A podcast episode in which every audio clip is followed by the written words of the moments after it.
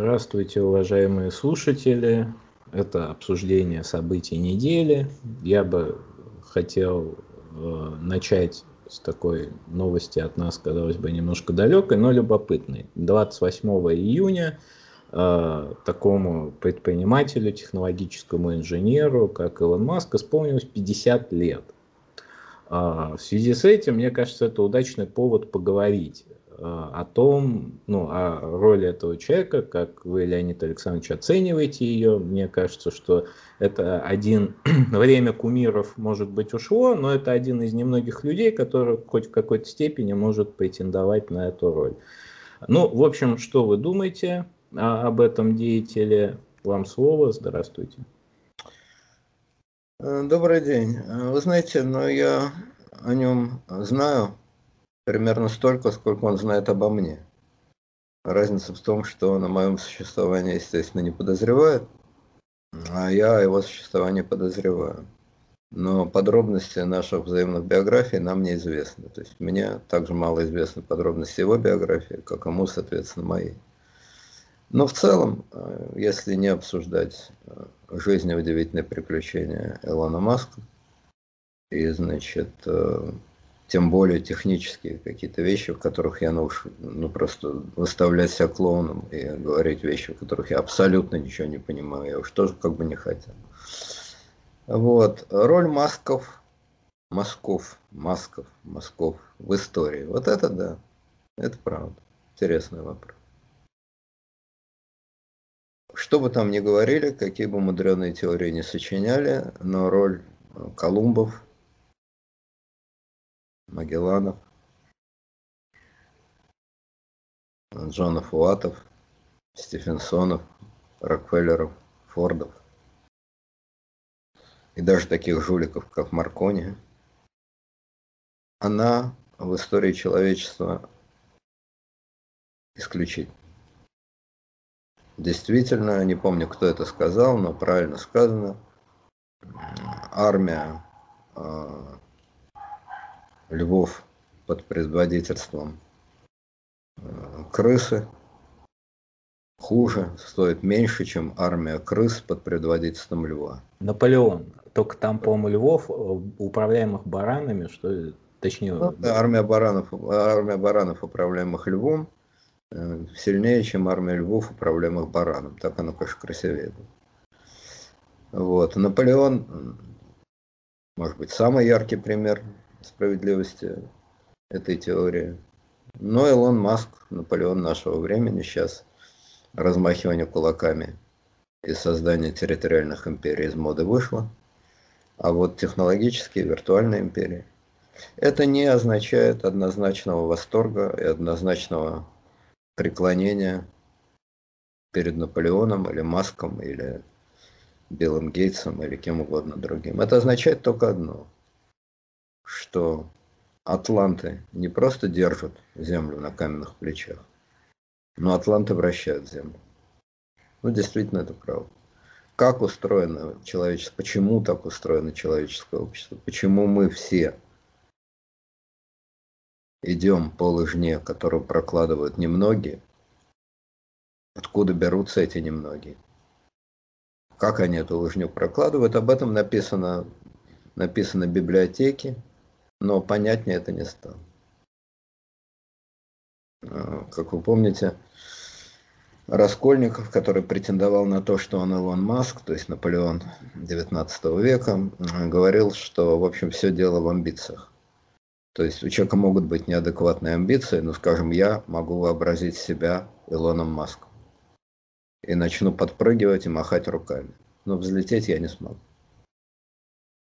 И, в общем, опять же, по теории Раскольникова, у человека все-таки, если он не сумасшедший, есть некое адекватное представление о своих амбициях. То есть я все-таки себя Биллом Гейтсом, Илоном Маском, там, Цукербергом, я уж не знаю кем, вообразить не могу. Не только не могу им быть, но не могу даже себя им вообразить. Это говорит о степени моей адекватности. Но действительно бывают люди, которые воображают себя такими, и иногда у них получается. Странные это люди, обычно с самого низа, очень редко со среднего уровня.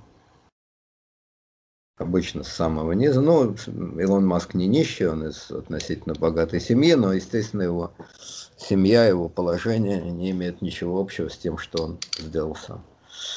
Это люди безграничных амбиций, безграничной энергии, безграничной харизмы, и именно они двигают остальных. Что у них общего, это в основном все отчисленные студенты довольно-таки престижных университетов. То есть получается, вот вроде как человек попал в очень престижный университет, но его оттуда выгнали. Это Билл Гейтс э, и многие другие. То есть очень часто у них этот пункт биографии совпадает. Ну вот Владимир Ульянов год проучился в Казанском университете и много не научился. Обычная карьера этим людям не нужна. И еще одно соображение, тоже очень банальное и очень неполиткорректное, но против правды не попрешь. Это западные люди.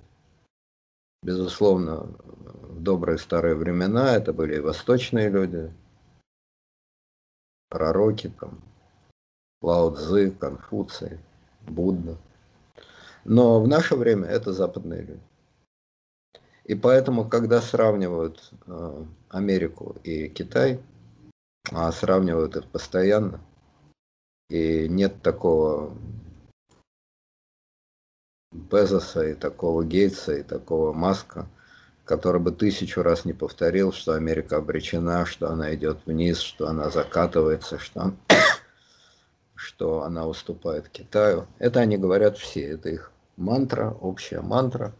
А дальше следуют всякие экономические, там, экономические, социологические, другие цифры.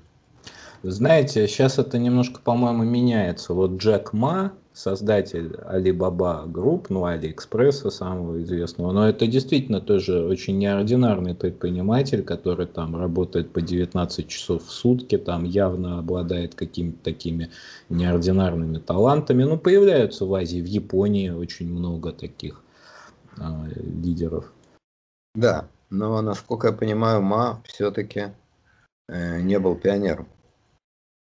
Так вот, я это к тому говорю, что когда эти все маски и прочие, значит, э, гейцы в очередной раз провозглашают крах своей американской цивилизации, ну, им и карта в руки. В конце концов, им виднее, будет этот крах или не будет. Но вот этот личный фактор, его я бы со счетов не сбрасывал. Э, Все-таки личности, которые вращают Землю, они все-таки вращают ее с запада на восток. По крайней мере, вот то, что мы знаем.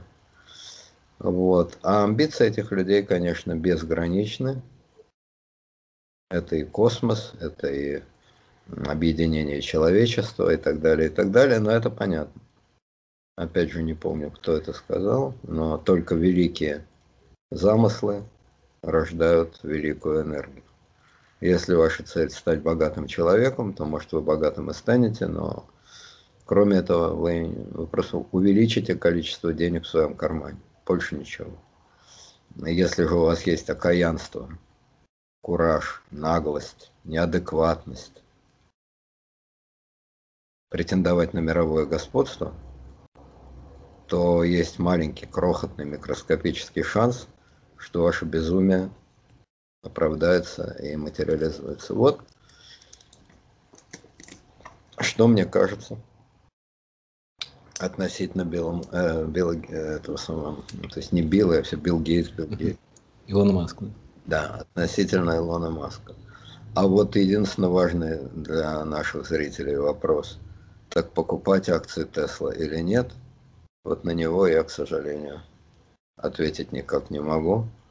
Потому что вполне вероятно, вот я читал где-то, что срок жизни э, таких империй э, не, дольше, э, чем срок жизни, допустим, империи Наполеона. Вот. Э, с другой стороны, вот Microsoft довольно давно существует и вроде загибаться не собирается. Ну, в общем, в этой гонке, в этой эстафете, кто вылетит вперед, сказать трудно, но одно можно сказать. Мне кажется, что это будет даже не только не столько представитель Запада, сколько все-таки американец. Безусловно, в Европе тоже есть удивительные бизнесмены, вот этот, как Бернар Арно какой-то, который там, значит, предметы роскоши производит. Но это не, наверное, он необыкновенно талантливый бизнесмен, гениальный бизнесмен. Но это не прорыв человечества. Но будут сумки такого формата или сякого формата. Но это то, что уже есть, что было до него. Как же он там э, на этих сумках, значит, сумел там то да все, это его проблемы. Но это не а, прорыв. И еще, значит, а, а, Маск, как я понимаю, совершенно не ученый и совершенно не изобретатель. Инженер. Он все-таки э, немножко изобретатель в том смысле, что он начинал создание платежной системы PayPal, она действительно очень популярна, это хорошая система, э, и Маск непосредственно принимал участие в разработке программного кода, насколько я понимаю. Хотя, может, ошибаюсь. Ну, ну он вот. технический специалист, так Ну скажем. да, ну вот такой же, в сущности, такими же были все великие бизнесмены. Форд, например, или там, ну, Рокфеллер вообще, как я понимаю, был далек от техники. Но есть некоторая разница. Она заключается в том, что хотя Форд, ну, как все знают, он не имел ни малейшего отношения к изобретению автомобиля, уже автомобиль в это время вполне катался. Вот, но он просто усовершенствовал это производство, придумал конвейер там и так далее, и так далее. А, Форд сыграл гигантскую роль в формировании мира 20 века. Но все-таки он не чертил планы, футурологические планы, каким станет человечество. Он написал много глупостей, от там всяких э, антисемитских безумств до э, полусоциалистических утопий, там таких, он был крайне индивидуалист, одновременно социалист, но, в общем-то, не важно. Важно то, что глупостей он написал много, это правда. Или за него написали, потом он говорил, что он ничего подобного никогда не писал. Но у него не было футурологического взгляда на будущее мира, на будущее человечества. А в наше время у всех этих Гейтсов, Масков и прочих, у них да. Вот они маски, они делают маски для действительно человечества. Они не собираются развивать в рамках существующей системы свое направление, они хотят эту систему изменить глобально. То есть здесь происходит слияние э, технического специалиста, социального мыслителя, утописта. И все это вот такой общий крутой замес. Это, мне кажется, новое дело. Потому что, допустим, там Маркс и компания были социальные мыслители, э, технические специалисты, там опять же все эти Форды и компания были техническими специалистами, там Морган Пират, Джипи Морган был финансовый значит, гуру. А здесь вот все это замешивается вместе и получается действительно такая крутая комбинация. Хорошо. Я бы только добавил то, что, знаете, радует меня, я надеюсь, наших слушателей, что все-таки 20... гении 21 века – это позитивные гении. Вот гении 20 века – Ленин, Гитлер, там, даже Сталин в какой-то степени – это, как... это очень часто разрушительные гении. А того, что делает, так скажем, Билл Гейтс, ну вот Windows 11 вышел – это, в общем, ну, благо практически для каждого человека. Сложно себе представить человека, который, который пострадал, чья жизнь сломана из-за того, что что-то делает Билл Гейтс или Илон Маск. Это несказанно радует на самом деле. Вопрос, я бы сказал, открытый. Например, были ли счастливее те люди, которые жили и понятия не имели, что надо жить в интернете. Они жили вне интернета. Были ли они счастливее? Теперь мы живем в интернете. Спасибо, значит, э, Гейтсу, спасибо Джобсу. Завтра мы будем жить в каком-то невероятном мире комбинации биологических, технических и прочих вещей. Это очень сильно изменит нашу жизнь, это точно. В электронный концлагерь нас никто не загонит, это глупые страхи и глупые метафоры. Но то, что наша жизнь благодаря деятельности этих почтенных джентльменов меняется намного больше, чем благодаря деятельности всех Лениных, э, Гитлеров, Мао и так далее, это тоже факт. Поэтому, ну, я бы сказал так, я к этому вопросу отношусь аккуратно, я человек старый. Да, ну хорошо, я проще скажу, между э, Мао Цзэдуном и Джеком Ма я предпочту Джека Ма.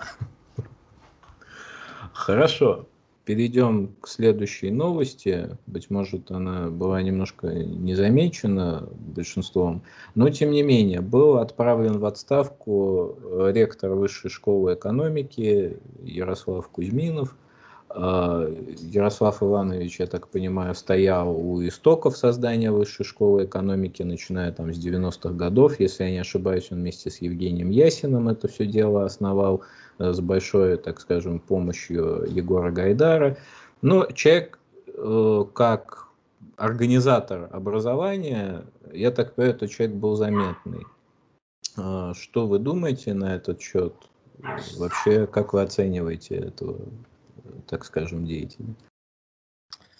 Значит, Кузьминов э, ушел, или Кузьминов, правильно, он станет президентом, э, значит, из ректоров, то есть человек, который оперативное руководство осуществляет, он станет президентом э, высшей школы, а Ясин, который был президентом уже давно, еще на одну ступеньку вверх воспарит, станет почетным президентом. Ну, то есть таким фунтом уж совсем очевидно.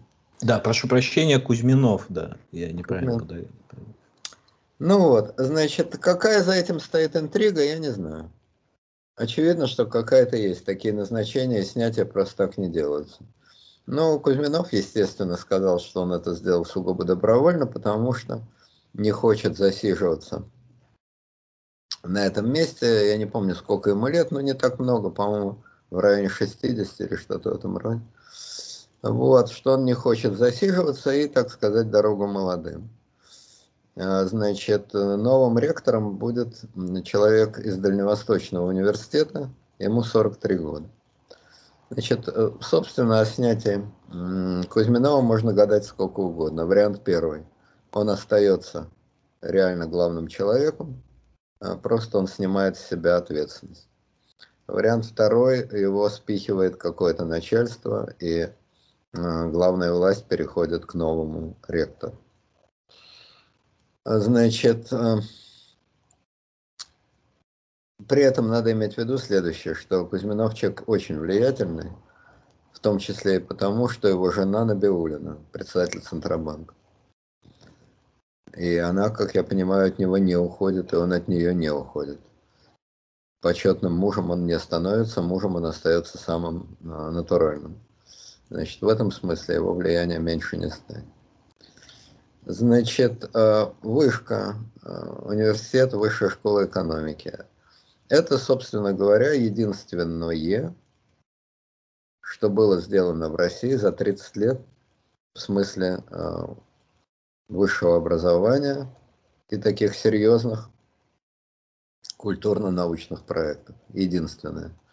Десять лет назад создали Сколково, там есть свой институт, Сколтех, но хотя разные о нем есть, естественно, разные мнения от того, что это просто распилково, как его называют, то есть что там, ну, просто вот воруют деньги, до того, что это абсолютно серьезное и очень продвинутое учреждение, но пока что э, хотя прошло 10 лет, о результатах Сколково говорить, по-видимому, рановато. Ну, насчет Сколтеха я могу сказать немножко про математику. Там есть и семинар Байесовские методы машинного обучения, и вот эта секция математики, где занимаются машинным обучением. Не то чтобы это что-то сверхъестественное, но принципе, распилом я это точно бы не назвал. Там э, действительно ну, довольно-таки профессиональные люди это преподают, ведут исследования.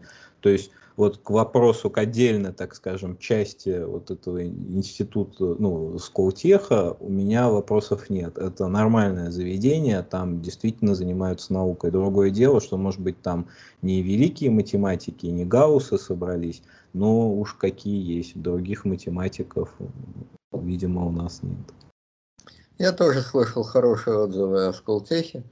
Просто, когда его создавали, ожидания были очевидно преувеличены.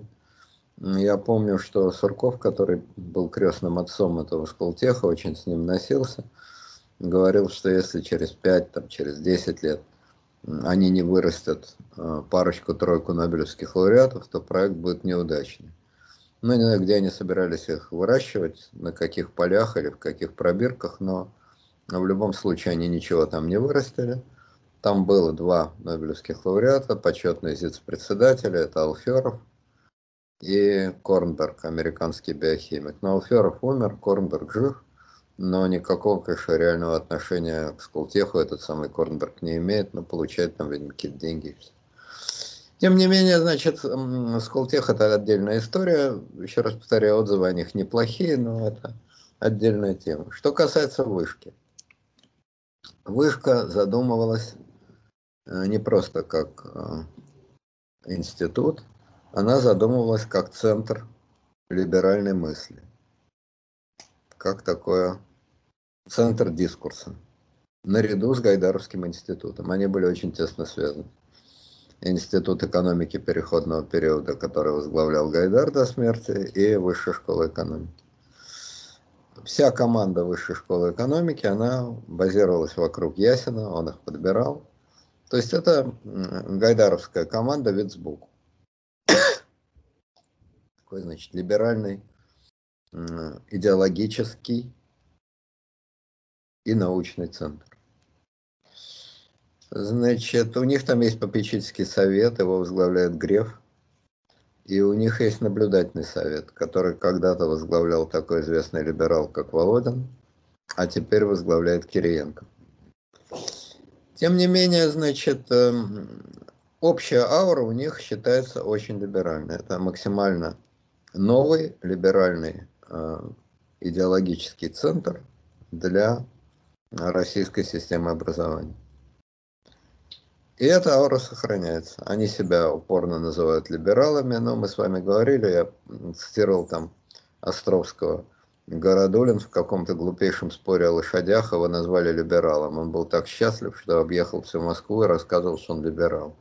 Или там, а как пили, а как ели, а какие были либералы – или там, значит, э, не знают, чего хотят, все вооружены с хреном или конституцией. Да, это все определения российского либерализма, они были, они остались.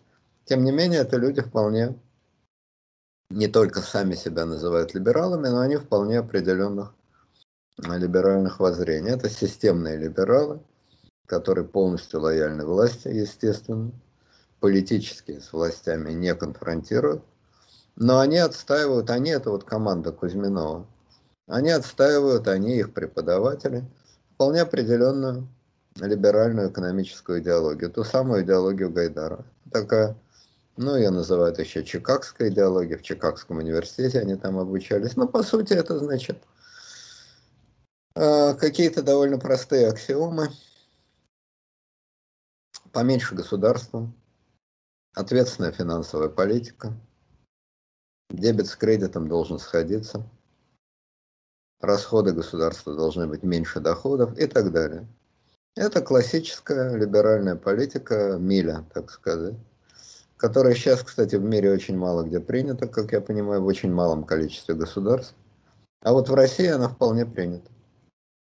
И это такой двуглавый орел, который имеет, соответственно, две проекции. Это муж и жена, одна сатана научная сторона дела. Кузьминов, Ясин, организационная сторона дела, Набиулина, ну, отчасти Кудрин, Силуанов. Это вот такое, значит, идеологически организационное ядро для либеральной экономической идеологии. При этом надо иметь в виду, что, пользуясь необыкновенными организационными возможностями, вышка эта страшно расползлась. То есть высшая школа экономики стала фактически университетом широкого профиля. Там есть математический факультет, на котором работают вроде довольно крупные математики. В том числе вот э, тоже, кстати, математики. Математика же наука очень идеологизирована. Там есть, ну, по крайней мере, при советской власти четко были евреи, антисемиты, либералы, консерваторы, реакционеры, западники. Очень такое было четкое деление.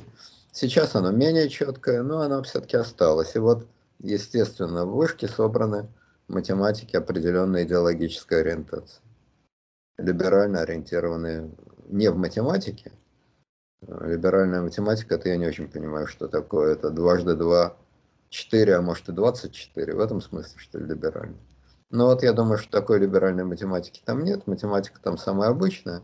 А вот математики, по своим взглядам, там, да, принадлежат к определенной либеральной тусовке. Вот, в частности, Васильев там преподает – это, кстати, друг Гайдара в прошлом, еще школьный его товарищ, президент Московского математического общества. Ну и целый ряд других известных математиков. А там возник, значит, э, факультет вычислительной математики, возник факуль... физический факультет, что уж совсем удивительно для вышки. А Причем обычно это происходило путем присоединения, поглощения других институтов. Ну вот, скажем, Институт вычислительной математики, они поглотили бывший известный Московский институт МИЭМ. Вот. И, значит, расширялись они почкованием. Расширялись географически. В Москве десятки зданий этого самого университета вышка. Географически, научно, э, кадрово. Там работают сотни преподавателей. Значит, институт это элитный, там собрано, опять же, там учатся дети своих преподавателей и принадлежит, близкая к ним тусовка. Это институт либеральной э, интеллигентской тусовки. Как среди преподавателей, так и среди студентов. Высоко котируется. Сами себя хвалят, но сам себя не похвалишь, кто тебя похвалит. Но их не только они хвалят, их и другие хвалят. Они достаточно известны и на Западе, там они тоже связаны с такой же приблизительно либеральной экономической и околоэкономической тусовкой. Вот, значит, такая картина. И можно, можно это только приветствовать, потому что учение свет, а не учение тьма. Я, по крайней мере, такой точки зрения придерживаюсь, оригинальной. Знание – сила. Ну и так далее. То есть от того, что появляется хороший институт, где собраны сильные преподы, и где толковые студенты, по-моему, ничего при всем желании обязательно найти там что-то плохое и бросить комок грязи, в общем, это довольно сложно. Ну, естественно, они лояльны, они преподаватели, но, естественно, они политически полностью, значит, э, соответствуют линии. Вот. При этом их опять же, что вполне естественно, проклинают на государственных каналах, справедливо говоря, что вот он центр, центр, клубок змей либеральных. Вот это центр либерального клубка змей. И этот государственный невероятно расширяющийся вуз проклинают государственные журналисты, Соловьевы, Симоняны и так далее, и так далее. Ну, тоже вполне понятно. Знаете, одним, э, одни из первых дебатов ну, во всяком случае, первые дебаты, которые более-менее были распиарены, первые дебаты Навального, это были дебаты как раз-таки с Ярославом Кузьминовым. То есть э, от него потребовали отчислить студента, который участвовал вот в, какой, в каком-то митинге Навального. Это очень давно было. Э, естественно, он не мог уж так жестко прогнуться. Он сказал, что он никого отчислять не будет, но сказал, что его университет, он вне политики, ну, в общем, все это и вашим, и нашим. И тем не менее, Навальный его вызвал на дебаты, и самое странное, что он не отказался.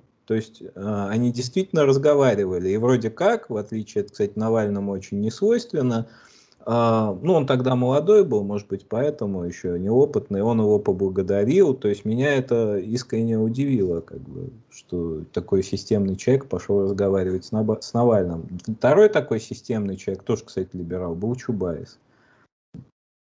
Ну, это Чубайс и Кузьминов, в общем, одного сапога, два сапога пара. Вот, но естественно, что этот вуз, как положено привилегированному либеральному вузу, является центром, в определенном смысле, центром оппозиции. Это абсолютно нормально, странно было бы иначе. Он намного менее э, огосударствленно, патриотически, истерически заведенный, чем, допустим, МГУ. Вот. Так что в этом смысле все вполне естественно. Там Жуков учился, этот студент, который тоже сильно бузил, его там отчисляли, возвращали. Так что с этой точки зрения все хорошо. Учение света, не учение тьма. Но интересно, мне кажется, только вот что. Что там дальше будет с этим вузом, я не знаю. В условиях заморозков очевидно, что некоторые орхидеи э, погибнут, и некоторые ящерицы потеряют хвосты. Это тоже неизбежно. Тут все опять же понятно. Но просто любопытно вот что. А, этот э, вуз, вышка, это такой же символ значит, э, самый вот такой, значит, суперфлю, самый такой смак, самая э, стильная, самая модная, самая продвинутая для московской интеллектуальной публики, примерно в такой же степени, в какой в 50-е, в 60-е годы, в 1950-е, 1960-е, был, допустим, физтех. Это тоже был самый продвинутый, самый свободолюбивый, самый модный, самый такой, самый секой, самые талантливые студенты и так далее, и так далее. И вот если вы сравните вышку и физтех, э, то вы легко видите, что изменилось значит, за последние 50 лет. Э, физтех создавали такие люди, как Капица, Семенов, Ландау и так далее. То есть ученые, Э, всемирного уровня и абсолютно харизматические фигуры для советской интеллигенции, в том числе для тех людей, которые ни одной их работы, естественно, никогда в жизни не читали и понятия не имели, чем они занимались. Но это были абсолютно харизматические фигуры. Таких харизматических фигур в вышке нет, ни одной. Почему? Потому что их просто нет. Таких фигур больше в российском интеллектуальном поле нет. Есть дорогие многоуважаемые шкафы, вот тот же самый Ясен, там еще некоторое количество людей. Но степень их влияния, отношения к ним и так далее в более-менее широкой среде абсолютно несопоставимо с тем, как относились вот создателям физтех. Это первое. Второе, что гораздо важнее. Э, физтех это было такое вот, ну как, когда, значит, эм, кристаллы растут. Вот был питательный бульон, в котором росли кристаллы. То есть физтех, его выпускники, они просто рывком толкнули вперед большую группу естественных наук, академических институтов, технических институтов. Они оказались центром достаточно большой и развивающейся системы. Во всяком случае, так обстояло дело в 50-е и 60-е годы. Э, кстати, также обстояло дело в 20-е годы, когда существовал предшественник физтеха, его непосредственный, непосредственный талон, с которого физтех делали, знаменитый значит, э, физико-механический факультет Ленинградского политехнического института, который создал Йофа. Вот эти институты, физмех э, в 20-е, 30-е и физтех Э, в 50-е и 60-е, это были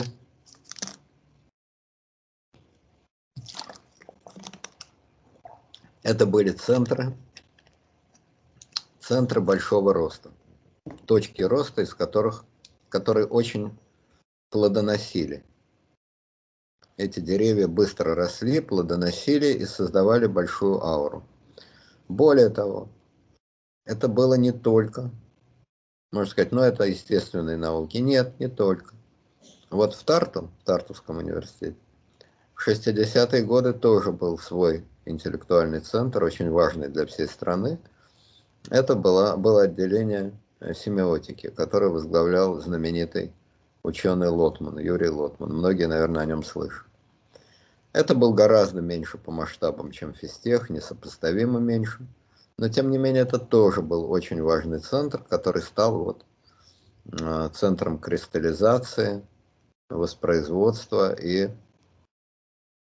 эталоном для гуманитарного знания уже в Советском Союзе. И эта роль тоже у вышки не получилась. Вышка гораздо больше по объему, по территории, по количеству преподавателей, э, чем тот же самый Тартовский университет. Я думаю, что она больше уже, чем физтех. А, в вышке огромные деньги крутятся, естественно. Это крутятся, это не значит, что кто-то там ворует, ничего подобного. Я крайне далек от того, чтобы какие-то даже намеки на это делать. Я думаю, что там все более-менее честно. Но просто это очень богатый большой институт, где огромный объем денег, огромный объем преподавателей, огромный объем студентов. И еще раз повторяю, все это очень хорошо, безусловно. Но просто этот хороший и интересный институт не стал, как мне кажется, важным интеллектуальным центром, который поднимает и двигает целые направления, и благодаря которому э, поднялся общий уровень, резко поднялся общий уровень науки. Как это было с тем же самым физтехом, как это было с тем же самым э, политехом и так далее. Это не вина вышки, это просто проявление времени. Вот наше время, эти 30 лет, с 92 по, значит, наш 2021 год, это время интеллектуально достаточно бесплодное. В отличие от периода там с 1950-х до 80-х годов. Вот с 50-х до 80-х тот же самый физтех пережил бурный старт, зрелость, золотую зрелость, и к 80-м годам начал заваливаться. А, вышка э, таких бурных событий не переживала, вот, но, конечно, является а, передовым для Москвы институтом. Но если рассматривать вышку как вышку, вот точку обзора, вышка это вышка, это точка обзора, с которой вы можете осматривать все московское интеллектуальное поле. Маркер такой. Ну вот э, тогда выясняется, что высота этой вышки не очень велика. И даже если вы на нее подниметесь и вы с нее смотрите, то вы видите евроремонт, очень стильные э, квартиры, э, превосходно пошитые пиджаки, ну, я имею в виду интеллектуальные пиджаки, конечно, э, превосходно пошитые пиджаки, лак, блеск, все это так. Не хватает только одного действительно живой и куда-то двигающийся, и имеющий сильные перспективы интеллектуальной мысли. Это, как говорится, не завезли. Но с точки зрения стиля, дизайна, евроремонта и, естественно, цены, все в идеальном порядке, по крайней мере, намного лучше, чем в других российских вузах. Ну, скажем так, было лучше. Будет ли дальше лучше, это мы скоро увидим. Да, одним словом, одним словом, стратегия 2020 – это то, что было рождено в недрах высшей школы экономики, ну и не только в недрах высшей школы экономики. Я думаю, открывать и читать это сегодня, ну, можно, конечно, со смехом, со слезами, но это такой памятник как бы напрасному оптимизму, можно так сказать. Ну да, это разряда тех самых книг, я вот цитировал в свое время классика политической мысли Адольфа Гитлера, который говорил своему э, близкому, значит, э, сотруднику, когда я не могу заснуть, я читаю вашу книгу. И тот ему обиженно сказал, но вы же ее не прочитали. Он сказал, так я же засыпаю под нее, а прочитать ее не может никто. Значит, вот это вот, да, это вот стратегия 2020 и многие другие документы. Но еще раз повторяю, здоровый сон – это залог здоровья. Хороший, невероятно крепкий сон – это залог здоровья. Поэтому я думаю, что с задачей хорошо усыплять они вполне справляются. А их способные, талантливые выпускники едут дорогой всех способных, талантливых выпускников, то есть по мере сил уезжают, естественно, в другие интеллектуальные центры, на Запад. Ну уж насколько они там востребованы, судить не берусь. Наверное, востребованы, потому что вышка по мировым рейтингам довольно высоко котируется.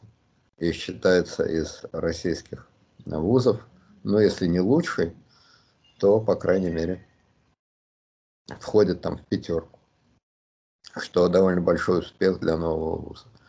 А, надо иметь в виду, что первый российский вуз по рейтингам это, естественно, МГУ, но, опять же, по оценкам, МГУ переживает совсем не лучшие времена, хотя уж там-то крутятся совершенно сумасшедшие деньги, и, э, в общем, все лучшие преподаватели и так далее, и так далее, но, может быть, благодаря Э, благодетельной помощи дочери Путина, этот вуз превратился в такой прикладной к Путину институт. Ну, МГУ я имею в виду. Не весь, конечно, Мехмат, там, э, физфак, они существуют достаточно независимо. Но вот э, организационный центр МГУ и бесконечные новые факультеты, которые там появляются – это вот факультеты такой научной путилогии, научного путинизма. Э, не с точки зрения изучения трудов Владимира Владимировича, а по стилю, по идеологии, по установкам. Это вот такие эталонно-путинские институты. А вышка – это эталонно-либерально-путинский институт. Почувствуйте разницу?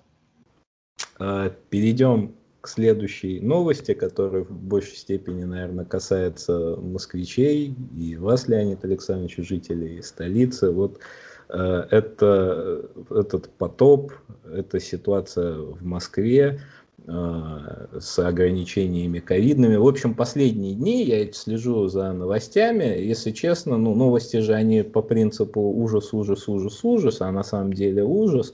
Вот а то, что происходит в Москве и произошло в связи с этой жарой, потопом, там, введением ограничений, это ужас, ужас, ужас или это просто ужас? Просветите, пожалуйста, меня, глубокого провинциала.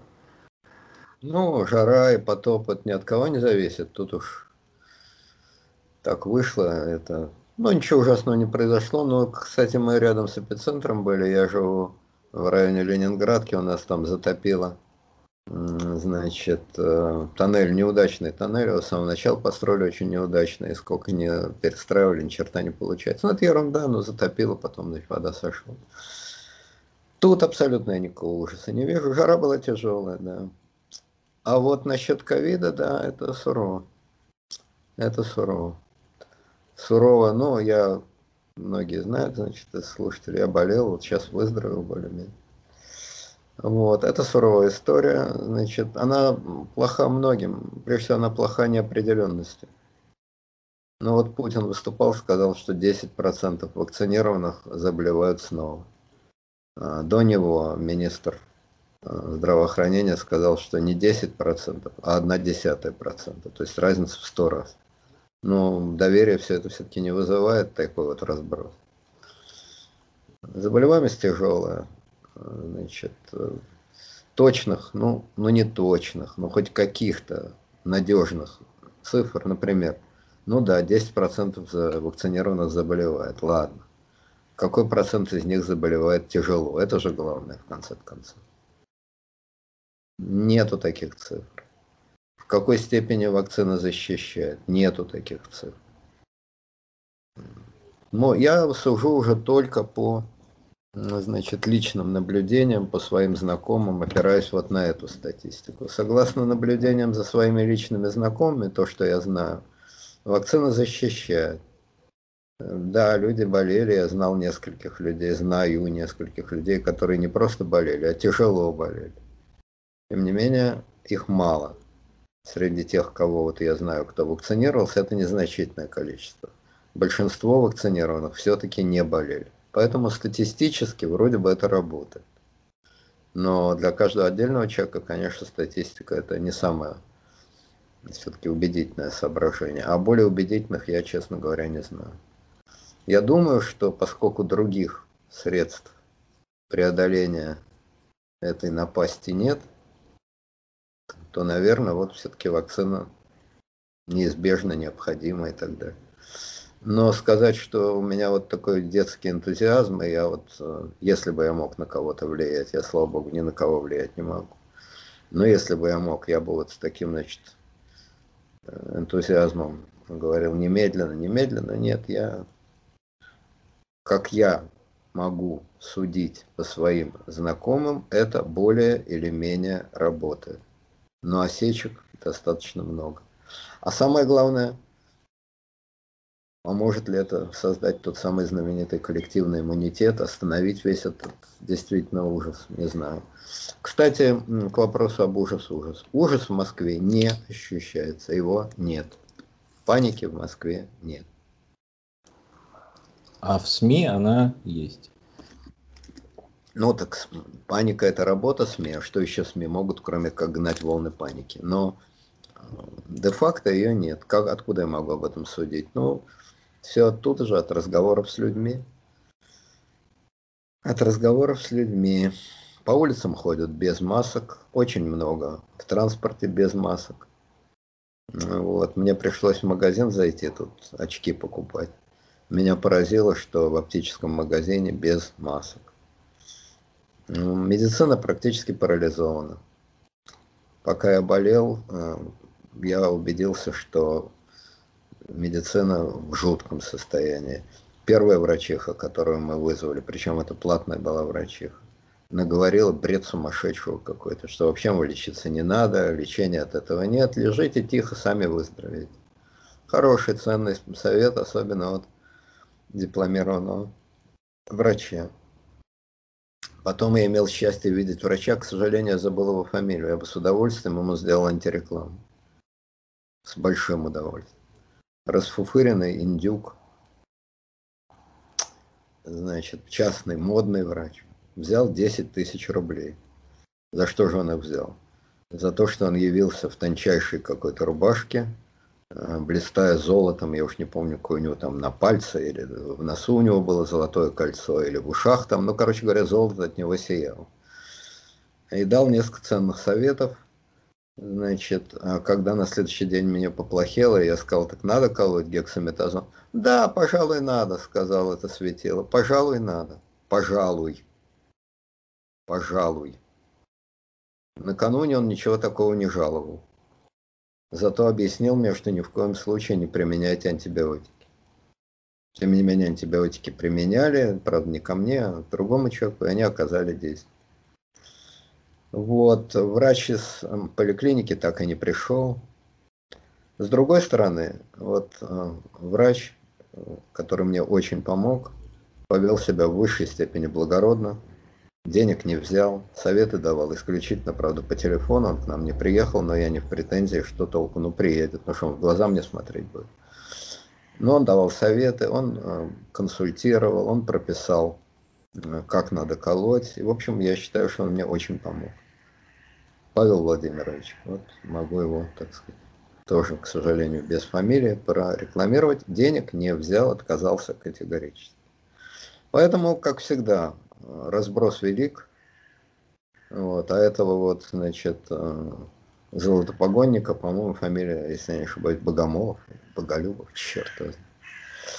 Вот, значит, разброс велик, но система работает очень плохо очень плохо. Что вполне понятно, потому что она под дикой перегрузкой, под диким давлением, и, конечно, система просто не справляется. Но, еще раз повторяю, вот этого панического а, ощущения нет. Кстати, вчера я теперь, у меня такой личный опыт, я стал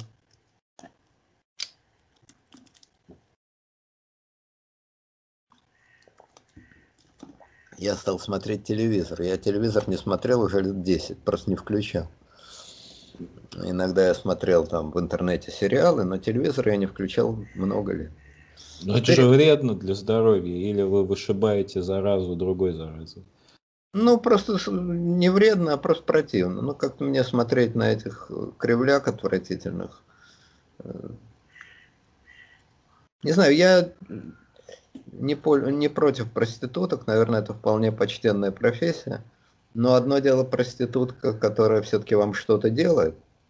Ну, вызвали ее, она свою работу выполняет. Ну, а другое дело проститутка, э, которая вас обманывает. Вот проститутка-обманщица или проститутка-мошенница – это неприятный вид проституток. Соответственно, э, телепроститутки у меня симпатии не вызывают.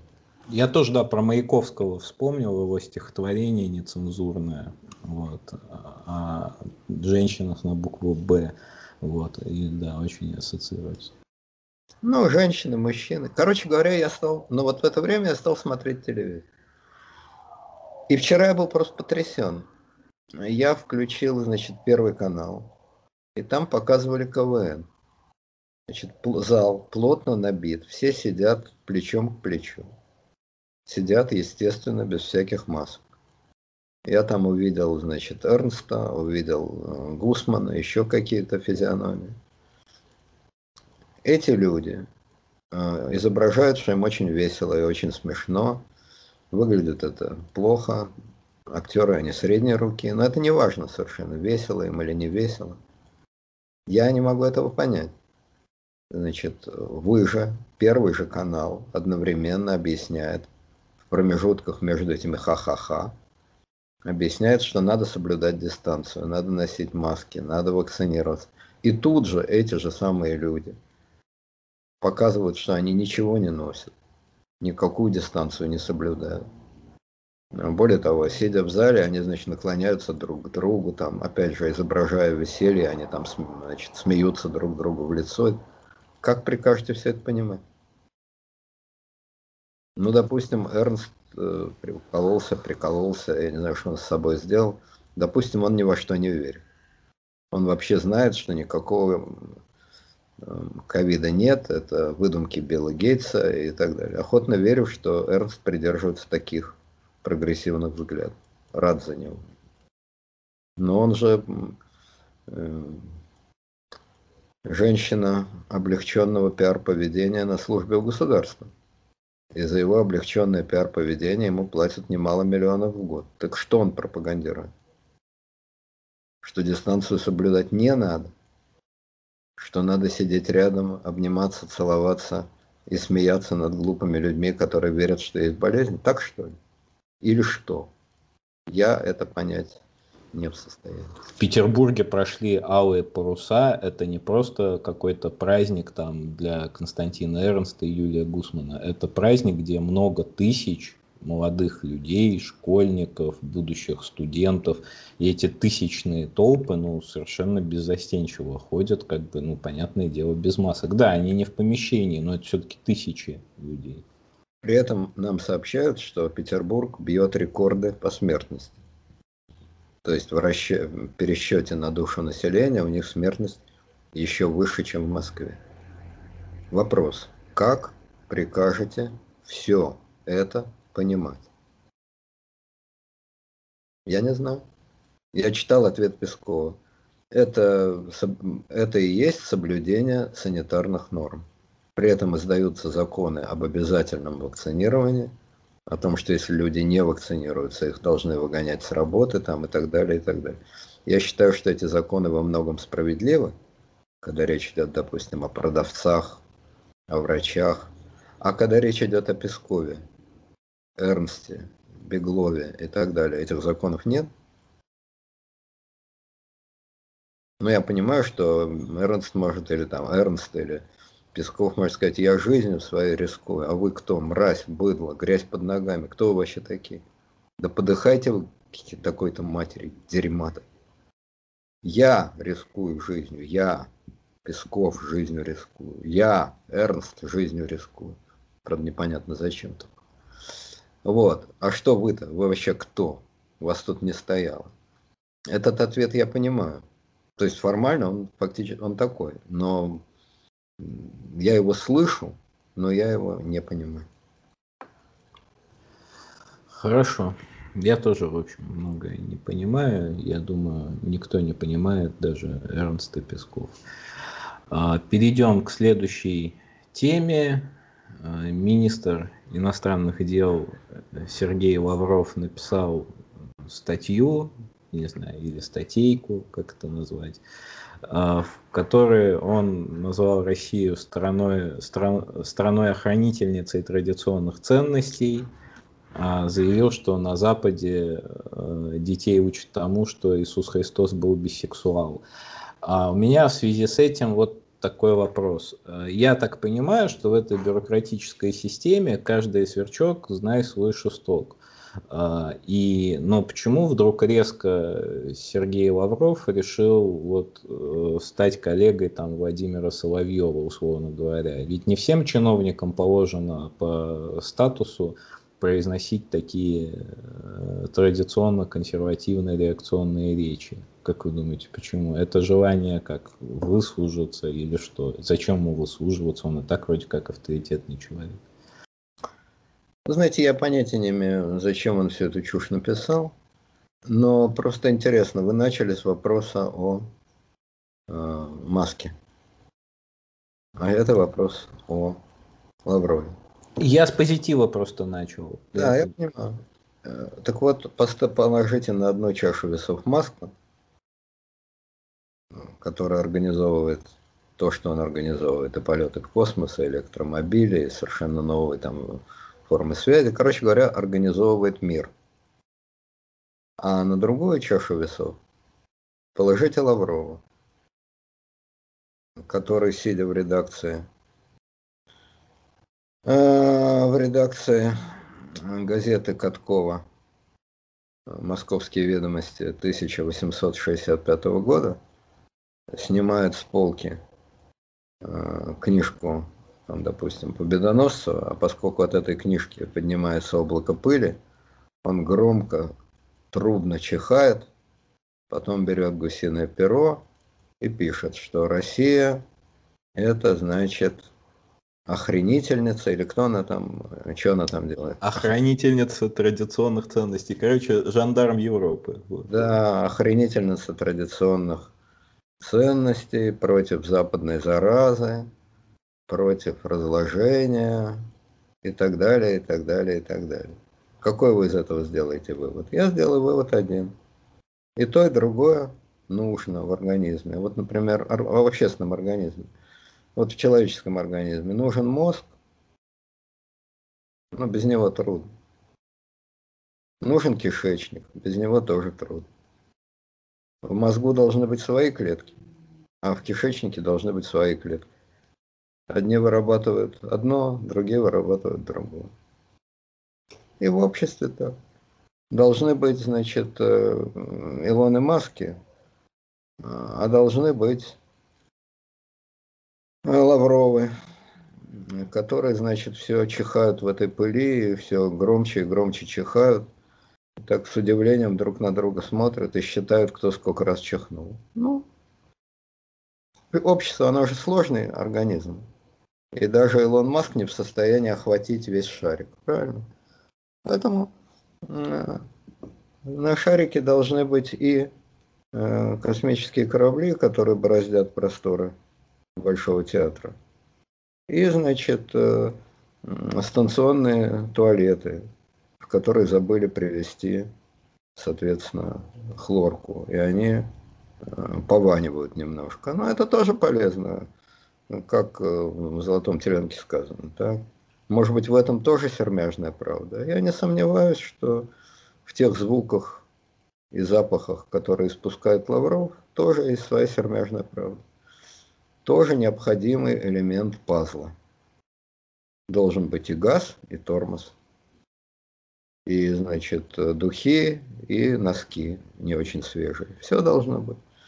Вот зачем Лавров обессмертил свое имя, написав то, что он написал? Да черт его знает. Делать нечего. Я вообще не склонен как-то воспринимать деятельность всех этих людей. Кстати, это относится не только к Лавровым, но и к их уважаемым коллегам на Западе, таким же пустобрехам абсолютно ни о чем, абсолютно ни зачем. Ну, пустобрехи нужны на деревне. Вот идет человек по улице, а собаки брешут. Ну, что толку от их брехания? Ну, по-видимому, какой-то толк все-таки есть, как-то они экосистему поддерживают. Поэтому я это вот, эту почкотню как-то не склонен по этому поводу особо изумляться, особо негодовать. Когда кони сыты, они бьют копытами, а Лавровы всегда сыты. Уж до такой степени сыты, что сытей не бывает. Ну вот они сучат копытами, а что им еще делать? Хорошо. Перейдем к следующей новости. А, на этой неделе проходила прямая линия с Владимиром Владимировичем Путиным. Я понимаю, что прямая линия с Владимиром Путиным это вообще не новость, как бы. Но в целом он там какие-то э, любопытные вещи сказал. Например, он сформулировал следующее. Путина спросили, почему Украина не включила в список недружественных э, стран. Ну, не, Украина не включена в список недружественных стран. Он ответил, я не считаю, что украинский народ недружественный, я считаю, что украинцы и русские вообще один народ. А, и по этому поводу обещался написать статью. Ну, у нас сегодня, наверное, такой очень публицистический выпуск, а, а вот я бы вернулся бы немножко назад к его предыдущей статье, тоже очень важный, очень интересный, где он про Вторую мировую войну писал. Вы знаете, я когда эту статью э, готовился читать, я думаю, ну сейчас я прочитаю отбор на Колесину. Как бы. Я прочитал, в общем, ничего он там такого сверхъестественного не сказал, все, в общем, логично там и так далее, да, какая-то там его интерпретация фактов там и все такое, это вызывает вопросы. Но в целом статья как статья, статья обычного там скучного младшего научного сотрудника. А вот это публицистическое творчество Владимира Путина. Я понимаю, что вы скажете, что ему скучно, что ему там совершенно невыносимо скучно. Но все-таки, если человек хочет писать, вот есть в нем талант писателя. Ну, написал бы он это в стол, например, и после своего ухода мы бы все бы прочитали и изумились бы о социальном мыслителе Путине. Зачем? Это же выглядит нелепо, когда президент занимается такими актуальными и насущными проблемами, как русские и украинцы один народ, пакт Молотова и Риббентропа – это плохо или хорошо? Вот зачем этим заниматься? Ну, это продолжение, естественно, вопроса о Лаврове. Значит, поменять местами же ничего не стоит. Лавров мог написать, что это один народ, а Путин мог сказать, что на Западе, значит, говорят, что Иисус Христос бисексуал и объясняют это, значит, людям. Вот. Э, Все в прошлом. Все в прошлом и не будем трогать, как это сказано, ты забыл. Умерла, так умерла. Но она не умерла, она продолжает, значит, с того света объяснять, что пакт Молотова-Риббентропа это один пакт, или это два пакта. Это один человек или это два человека. Вот знаете, когда я про 22 июня рассказываю, э, то это тоже, в общем, довольно глупо, прям скажем. Но, по крайней мере, у меня есть хотя бы то оправдание, что я при этом не занимаю должность президента страны, а на пенсии, ну, с пенсионера чем взять. Вот, э, пресс-конференция Путина, это такая, значит, э, помните, был такой фильм «Сережа», вот э, Данеля и Таланкина. И там, значит, мальчик, его дядя такой подзывает и дает ему конфету, обертку такую. Значит, он, мальчик, так сказать, радостно берет эту конфету, а, разворачивает, а конфеты внутри нет. И мальчик говорит, дядя, вы Путин? То есть мальчик говорит, дядя, вы дурак? Но в сущности разницы никакой. Вот Путин показал обертку. Обертка это он сам. Он обернут в прекрасную форму. Молод и здоров. Три с половиной часа он мог говорить, не закрывая рта. Поверьте, это трудно. Это трудно человеку, тем более в его возрасте. Мало того, что он говорил, не закрывая рта три с половиной часа, он демонстрировал, что ему это легко, что он расслаблен, А что-нибудь расслабленным, если э, рассказываешь про то, как, кто единый народ, кто не единый народ. Легко расслабиться, да. То есть обертка была прекрасная. Молод, здоров, не дождетесь, всех вас переживу, все это было показано. Но содержания внутри этой обертки не было никакого, от слова совсем. Вообще никакого. Кстати, умилительные вопросы. Владимир Владимирович, вы любите вишневое варенье или с косточками? Владимир Владимирович, ну как вы получились такой умный? Владимир Владимирович, я вот на вас смотрю, и мне больше в этой жизни вообще ничего не надо. Вот эти вопросы, которые он получал годами, они исчезли. Никто больше не удивляется, почему он такой умный, и почему я в тебя такой влюбленный, и про варенье его больше не спрашивал. Там был очень, на мой взгляд, самый главный вопрос, вот который там был, о его достижениях. На что он ответил, что еще пока он такого достижения в своей жизни не совершил, которым он бы мог похвастаться. Вот мне кажется, это очень-очень много говорит об этом человеке, что, может быть, он, с одной стороны, себя чувствует молодым, перспективным специалистом, который, может быть, еще все великие свершения у него впереди, или наоборот, что ничего он, собственно говоря, не сделал, и сам он более-менее это понимает. Вы как думаете? Я думаю, что он хотел сказать, что все еще только начинается. Жизнь впереди. Жизнь удалась, но при этом она впереди такое странное сочетание. Вот, значит, про то, являются ли русские и украинцы одним народом. Или это два народа. Или это полтора народа.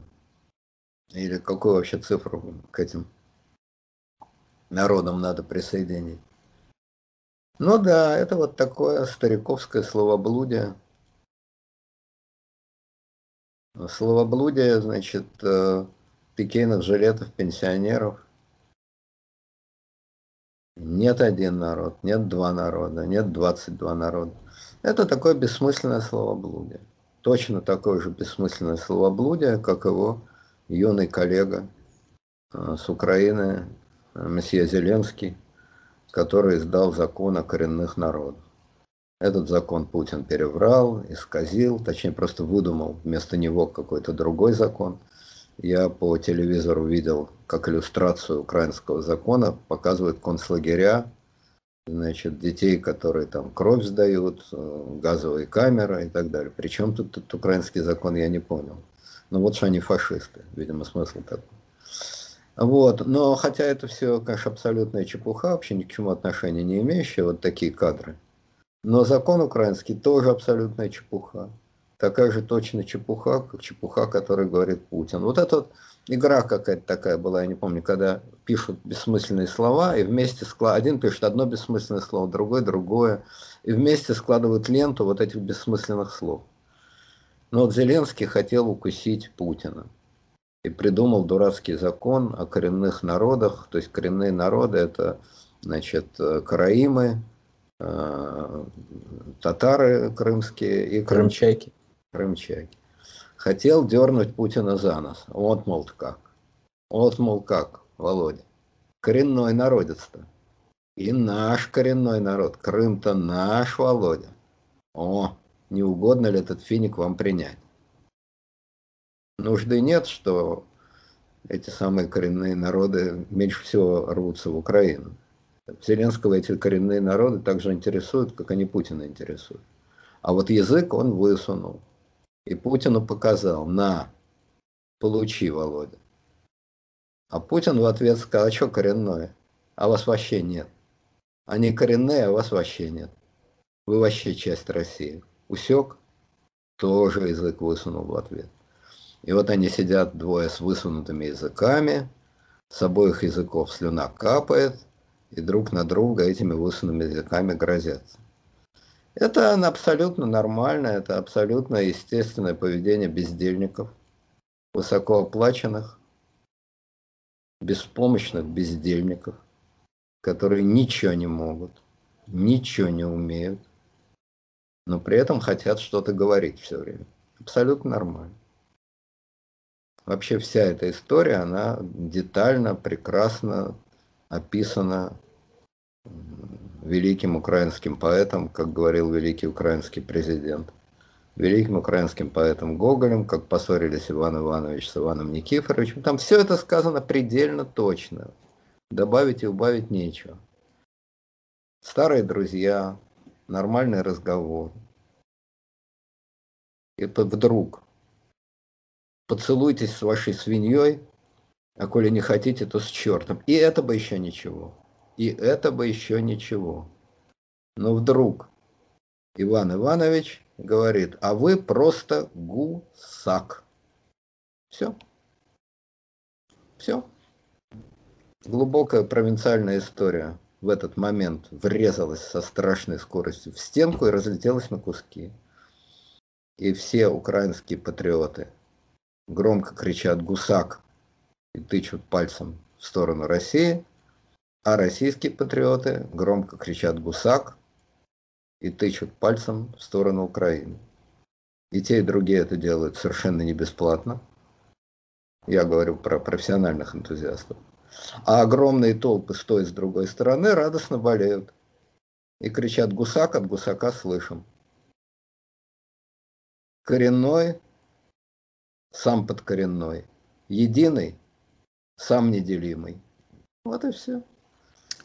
Люди хотят, старые люди, глупые люди и самодовольные люди, хотят привлекать к себе внимание. А народ охотно на это ведется и охотно к этому привлекается. Да, уважаемые украинские и российские патриоты, ждем вас в комментариях, а то э, фанаты Солонина немножко уже скучать начинают, как бы. Я думаю, вам всем вместе будет очень хорошо. Ждем вас в комментариях. Хорошо, там на прямой линии был еще один вопрос э, любопытный о том, Владимир Владимирович, а вы вообще доколе будете сидеть? будет ли преемник, как, э, ну, как Ельцин вот этот вот фортель в 99 году провернул, на что Владимир Владимирович в целом ответил утвердительно, он сказал, что придет время, и я назову того человека, которому можно будет доверить страну. То есть это можно рассматривать как аргумент вот в пользу вашей версии там 24 года или во всяком случае контраргумент э, э, против версии, что он собирается сидеть до смерти. Э, то есть это просто словоблудие или в общем он говорит правду, что рано или поздно он собирается преемника назначить или это вообще к этому не относится? Фильм «Покровские ворота», помните? Замечательная актриса Инна Ульянова, к сожалению, очень так конец жизни у нее был не самый приятный. Вот, замечательная актриса Инна Ульянова говорит, когда-нибудь наступит момент, когда я найду женщину,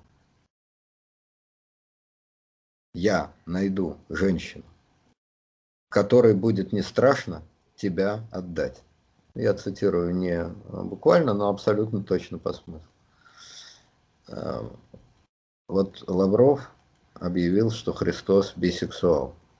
Но в этой реплике бисексуал... Нет, нет, Лавров объявил, что на Западе учат на Западе детей считают тому, что... бисексуалом. Да, да, да, да. Христос, естественно, бисексуалом не был.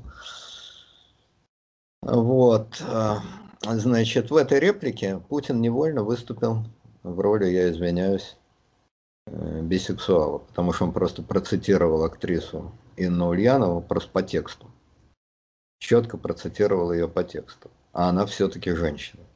А он все-таки мужчина. И вот этот мужчина, который цитировал Инну Ульянову, он, значит, невольно, невольно выступил в роли не то бисексуала, не то в роли Христа в интерпретации Лавровым западных интерпретаторов. Вот это, пожалуй, самый интересный вопрос. Вот когда Путин изображал Инну Ульянову Означало ли это, что он, Путин, невольно выступает в роли бисексуала, или же это означает, что он невольно и подсознательно стремится воспроизвести образ Христа из статьи Лаврова про западное понимание Христа? Вот это действительно интересный вопрос, с моей точки зрения. Что же касается непосредственного ответа о том, что когда-нибудь, может быть, я тоже уйду и приведу кого-то вместо себя, то комментировать это мне достаточно сложно. Если кто-то кое-где у нас порой уходить не хочет, значит, нет, с ними не надо вести незримый бой. Значит, просто так назначено судьбой для нас с тобой. Служба дней и ночи. Вот, собственно говоря, и все. А что касается моей теории про 24 год, то теорию я бы все-таки назвать постеснялся. Это теоретические обоснования не очень сильные, но я по-прежнему считаю, что если пресс-конференции пойдут в таком же бодром темпе, и вопросы будут такие же, а главные ответы будут такие же, то мне кажется, что просто к 2024 году этот трон рассыпется. Ну, он высохнет до такой степени, из него песок-то сыпется все время, а вот в какой-то момент значит, наступает момент рассыпания. Может быть, я вполне не прав. А, ощущение, что а, Путин морально готов уйти в 2024 году, у меня сейчас совершенно нет. Но до 2024 года еще как-никак три года.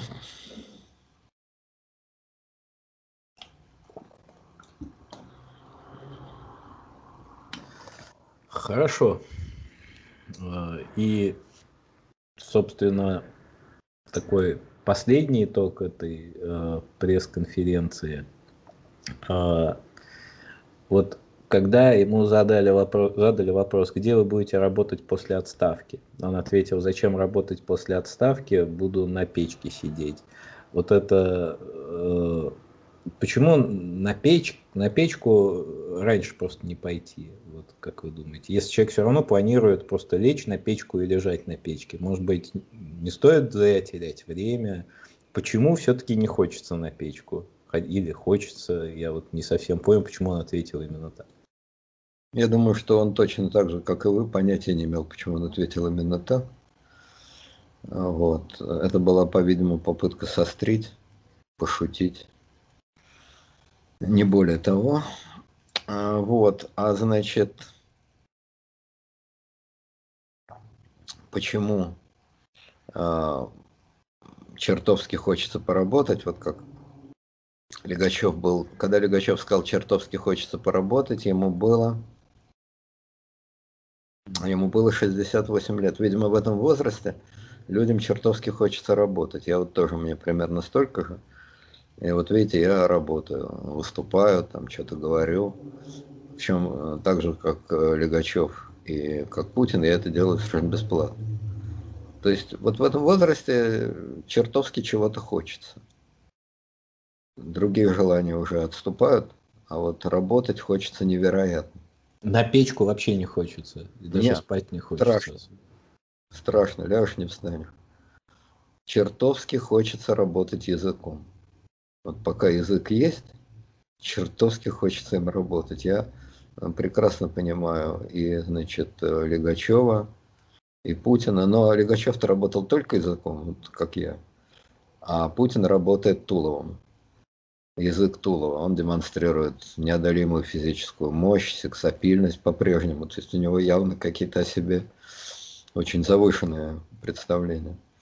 Вот. Но, впрочем, поскольку все кругом эти идеи поддерживают, э, работает Туловым. И он вот в этой фразе, он ясно обрисовал главный страх старого человека, что вот в тот момент, когда ты уйдешь, тебе останется только на печку лечь. Что вот это вот катастрофа жизни. Вот до этого момента ты был необходим. Ты обсуждал Украина и Россия. Это один народ или это два народа?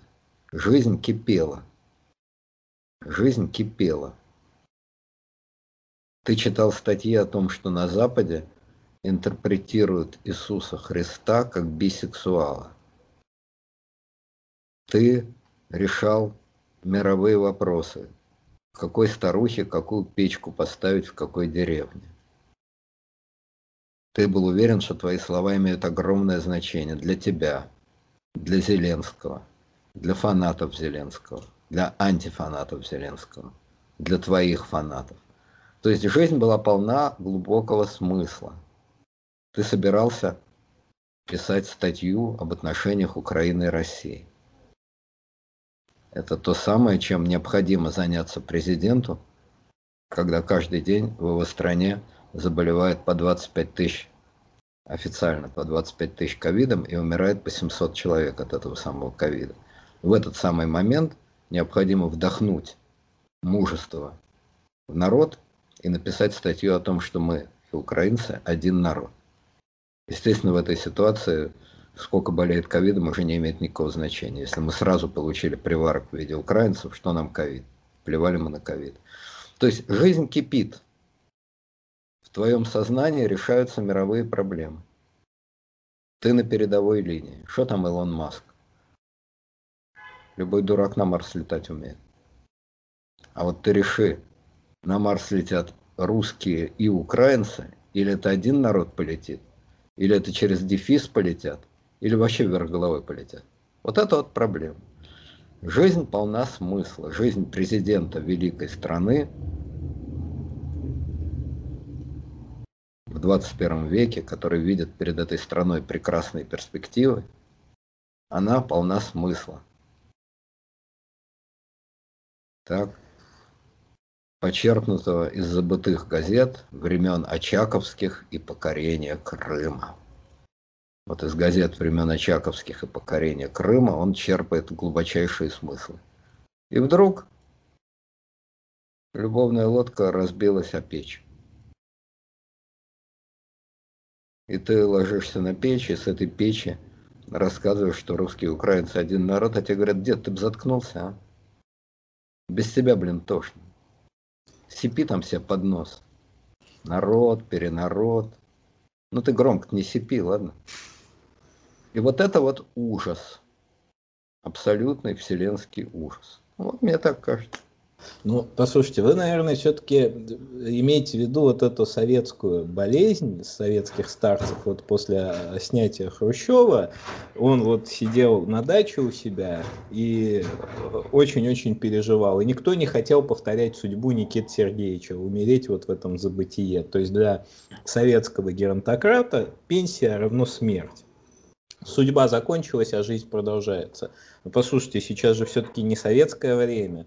Может быть, Владимир Владимирович просто не знает про существование Ютуба, что там тоже можно жить. И какие-то, я рискну предположить, миллионы будут смотреть рассуждения о русских и украинцах как одном народе. Ну, просто Путин должен стать блогером, потому что он, в принципе, наверное, делает то же самое – и может ему кто-то об этом подскажет или что, или это уже не то, вещать как бы не имея ядерного чемоданчика.